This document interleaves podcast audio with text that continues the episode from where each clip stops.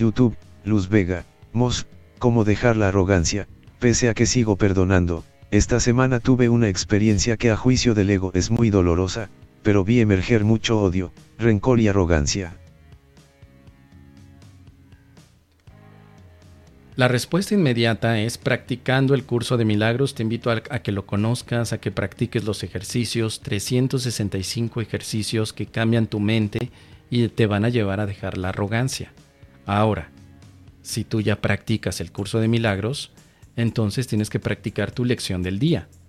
Supongamos que estás en la lección 120, la lección 120 te va a ayudar a tu problema del día. Lección del día para el problema del día. Si tu problema del día tiene que ver con los elementos de la arrogancia, tendrás entonces en tu lección del día los elementos para liberarte de la arrogancia. Aunque la palabra arrogancia no aparezca en tu lección del día, la lección del día no es una casualidad, es más bien una respuesta a qué tienes que hacer en tu día.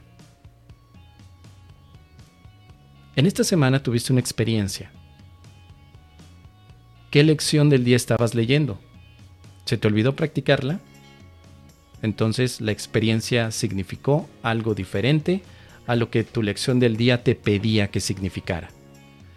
Y supongamos que tú ya terminaste la práctica de todos los ejercicios, ya conoces un curso de milagros y aún así te pasa como a mí que caemos en la arrogancia.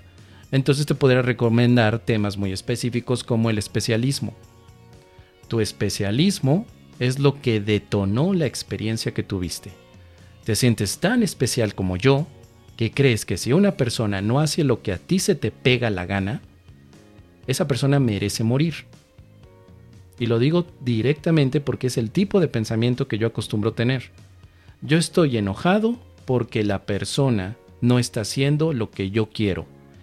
Me enoja que la persona que es especial para mí deje de ser mi juguete, al que yo podía manipular, al que yo podía controlar, al que yo podía incluso decirle lo que tiene que hacer para que yo me sintiera feliz. El día de hoy decidió esa persona no ser el juguete por este momento.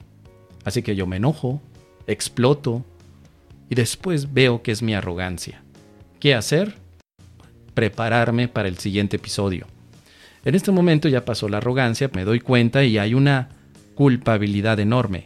Lo primero que hago es perdonarme, me perdono una vez más por este aspecto donde la culpabilidad explotó, no la podía guardar, explotó la culpabilidad de una manera violenta, agresiva, arrogante, rabiosa, no importa, me perdono. Primer paso, me perdono.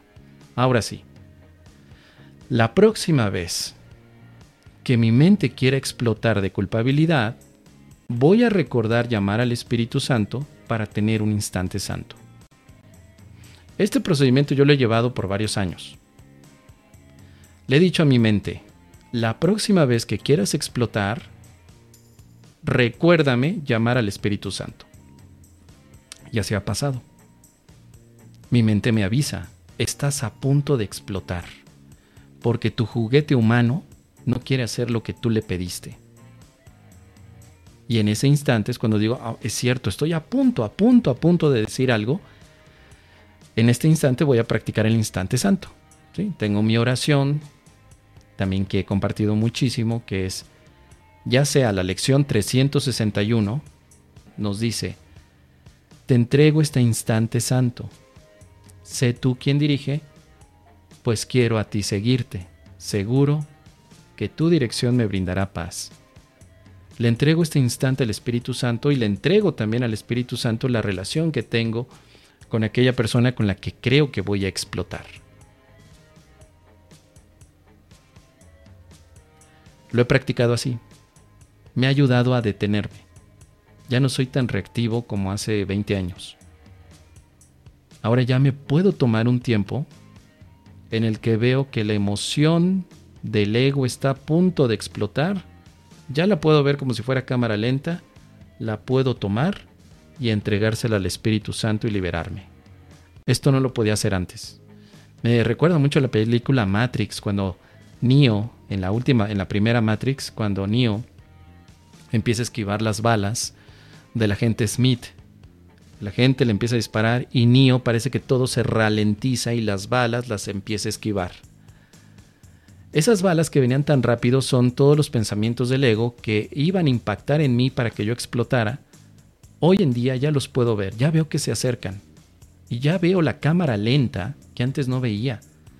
De no ser por el entrenamiento de mi mente durante una década, las balas seguirían dañándome. Algunas todavía llegan a pasar. Ahí es donde me perdono y me preparo para la siguiente ráfaga de estas balas arrogantes que vienen hacia mí. Ahora ya lo puedo ser, ahora me siento un niño dentro de esta Matrix. No completamente poderoso, pero sí con la habilidad de poder dominar a mi mente para que en el momento que venga uno de estos pensamientos lo pueda desviar hacia la expiación. Concluyendo, con esto que hemos dicho, querida Luz, es muy importante entonces la práctica y sobre todo el compromiso de tener una mente ordenada. Muchos tenemos un compromiso con el cuerpo. Alimentarlo, dormirlo, eh, descansarlo, cuidarlo, pero pocos tienen un compromiso con la mente. Las cosas como son. Así como nos comprometemos con el cuerpo, con la gente, con los empleos, con la lectura, nos comprometemos socialmente, nos comprometemos con la comida, nos comprometemos con medio mundo, tenemos que comprometernos con la mente. Me comprometo a seguirla entrenando. Me comprometo a seguir revisándola todo el tiempo posible. Tengo un compromiso con mi mente porque si no, lo único que va a pasar es que sigo recibiendo todos los impactos de esas balas que vienen cargadas de dolor y de sufrimiento. Sigo siendo el mismo herido antes del curso de milagros y después del curso de milagros. Entonces, ¿no funcionó el curso de milagros o no me comprometí con la mente a llevar el curso de milagros? Espero que te sea de utilidad esto, querida Luz. Vamos todos, vamos milagreando.